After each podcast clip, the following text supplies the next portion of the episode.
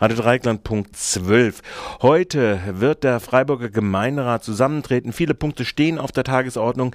Das, was äh, die Wogen hoch äh, äh, ja, schlagen lässt, die Johann Sebastian Bach Straße, die Abrisspläne der Stadtbau dafür und äh, die Neubaupläne, die teuren Neubaupläne dafür, die stehen nur in nicht öffentlicher Sitzung auf dieser Gemeinderatssitzung, äh, die die äh, Fraktionen von SPD, FDP und äh, unabhängigen Listen beantragt haben. Am Telefon begrüße ich jetzt Irene Vogel. Irene Vogel, hallo. Ich, hallo. Äh, sag Irene Vogel, nicht öffentliche Sitzung. Ihr bereitet einen Antrag für diese oder habt einen Antrag in dieser nicht öffentlichen Sitzung gestellt. Was ist euer Antrag in Sachen Johann Sebastian Bach Straße? Also erstmal wollen wir noch versuchen, in der Ältestenratssitzung, die immer vorgeschaltet ist, der Gemeinderatssitzung, äh, zu erreichen, dass wir im öffentlichen Teil äh, zumindest äh, eine sozusagen eine Grundsatzdiskussion drüber führen können. Und äh, die Begründung, warum es im nicht öffentlichen Teil äh, gesetzt wurde von der Stadtverwaltung, ist die, dass in der Vorlage Renditeberechnungen und so weiter drin sind.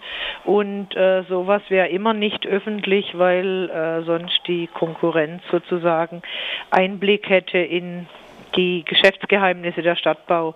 Das haben wir rechtlich prüfen lassen und ist leider auch äh, bestätigt worden von unserem Verwaltungsrechtler. Aber wir wollen, wie gesagt, äh, gucken, dass wir äh, sozusagen einen Teil der Be Debatte in die öffentliche Sitzung kriegen.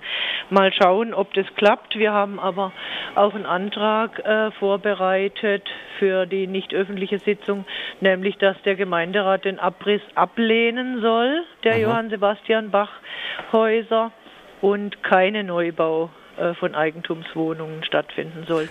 Und dass äh, die Sache in der übernächsten Gemeinderatssitzung also nochmal vorgelegt wird, also dass, äh, dass die Verwaltung sozusagen Handlungsmodalitäten für einen Verkauf an das Mietshäuser-Syndikat zum Buchwert darstellen soll und dass dann der Gemeinderat eine endgültige Entscheidung trifft. Das ist so der Inhalt unseres Antrags.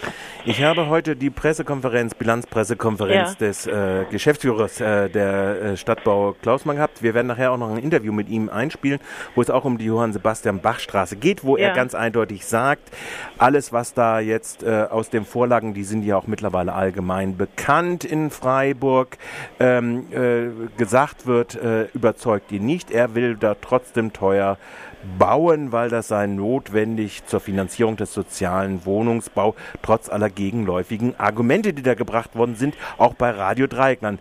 Ein Punkt, äh, wo er da sagt, äh, dass 1600 Kostenmiete sind, ist äh, das Eingeständnis in diesem Interview, dass äh, zu diesem Preis in der Tat es nicht vermietbar ist, eine Vierzimmerwohnung mit 96 Quadratmeter an junge Familien für eine Kaltmiete von 1600 Euro, sondern dass man dort runtergehen muss auf eine äh, Markt Miete von 12 Euro. Also wenn man das so äh, sich anhört in diesem Interview, das ich heute geführt habe, dann äh, sollen offensichtlich die Mieterinnen und Mieter der Stadtbau äh, diesen teuren Neubau äh, äh, finanzieren. Kann man das so sagen oder seht ihr das auch so oder äh, wie, wie seht ihr das? Das sehen wir auch so. Das wäre natürlich also echt ein Treppenwitz.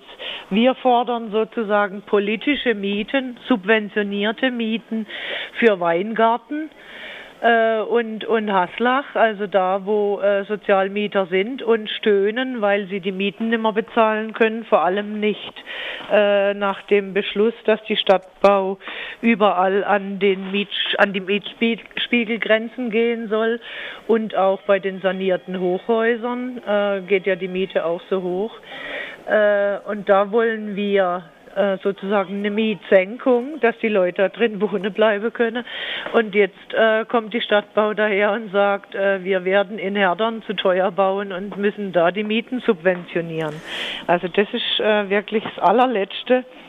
Und äh, also ich frage mich sowieso, das kriegen die doch überhaupt nicht vermietet auch zu dem Preis, weil wer diese Miete zahlen kann, der kann sich auch eine Eigentumswohnung leisten. Das ist wahrscheinlich so, das ist auch meine Überlegung, die ich mir mache, wenn ich mir so, so, solche Preise angucke. Selbst zu 12 Euro ist das eine Frage, ob man da noch mieten soll Allerdings. und nicht lieber äh, gleich äh, äh den, den äh, Kapitaldienst für einen Neubau oder eine Eigentumswohnung bezahlt. Ja. Nichtsdestotrotz wollen wir natürlich, dass in Herdern diese günstigen Mietwohnungen erhalten, renoviert und saniert werden, wie das Mietshäuser-Syndikat äh, das vorschlägt und wie die ja auch Pläne dargelegt haben. Wie siehst du denn die Chancen, namentlich in einer nicht öffentlichen Sitzung, dass sowas durchgeht, dass da noch ein Bewegungsspielraum bei den Freiburger Mehrheit aus CDU, äh, Grünen und Freien Wählern besteht? Ich muss sagen, ich sehe kaum Chancen, äh, dass sich da noch was bewegt. Und ich finde es äh, ganz katastrophal.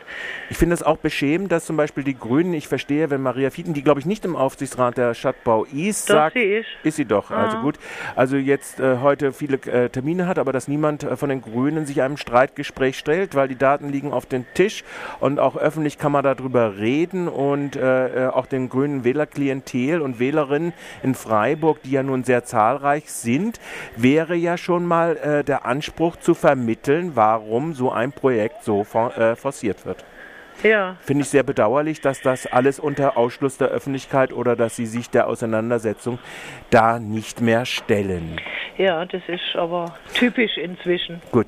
Kommen wir nochmal zu weiteren Anträgen der unabhängigen Listen zu dieser heutigen Gemeinderatssitzung. Ich nehme mit Erstaunen fest, dass sowohl die unabhängigen Listen als auch die SPD, die CDU und die Grünen offensichtlich sich mit dem Neubau des Rathauses am Technischen Rathaus alle abgefunden haben.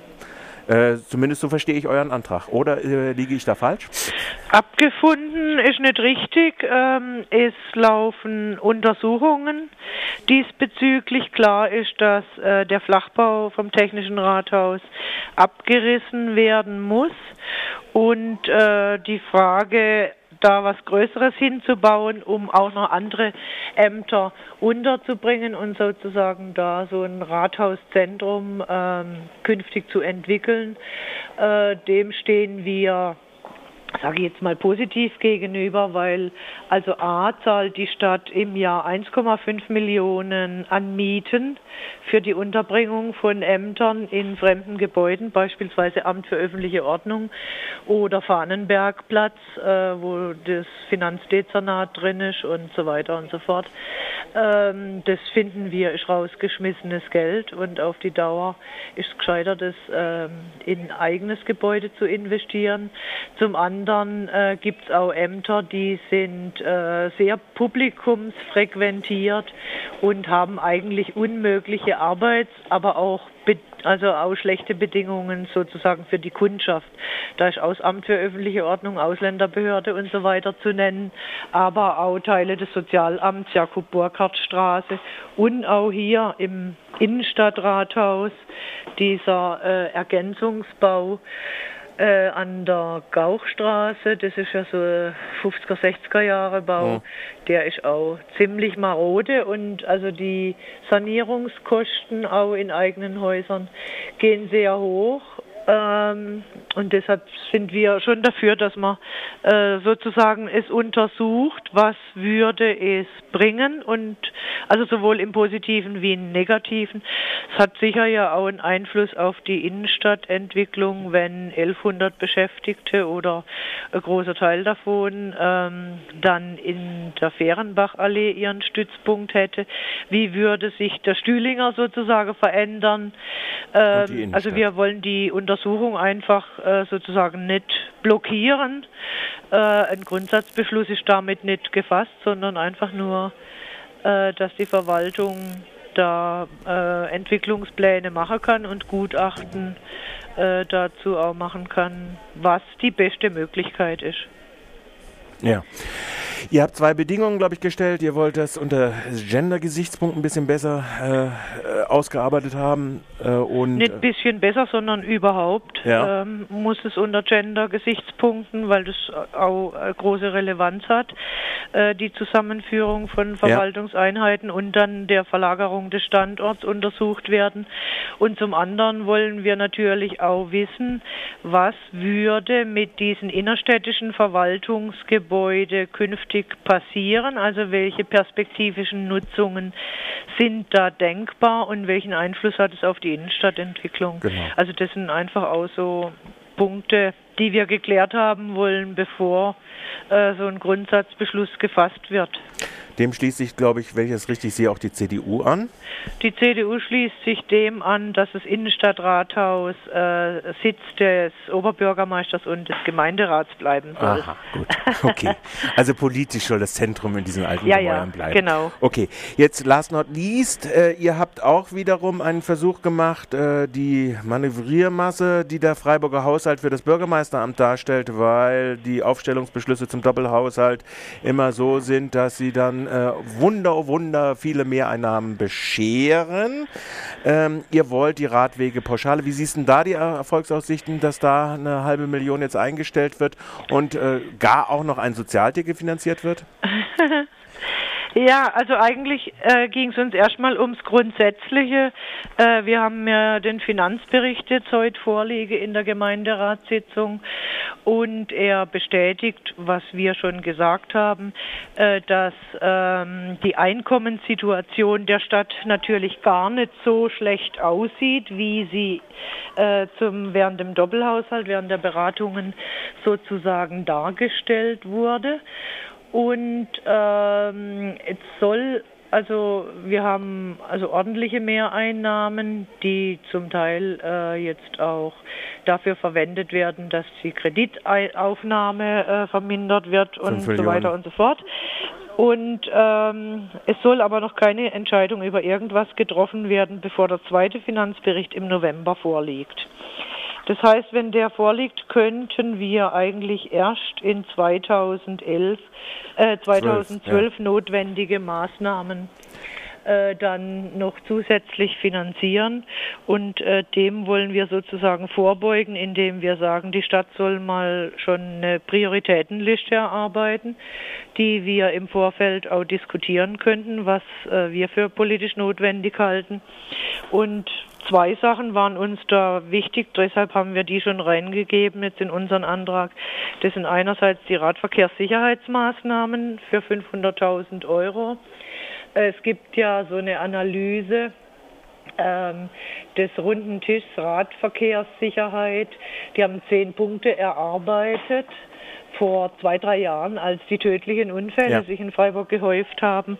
Und von diesen zehn wichtigsten Punkten sind erst drei abgearbeitet aus Geldmangel. Ja.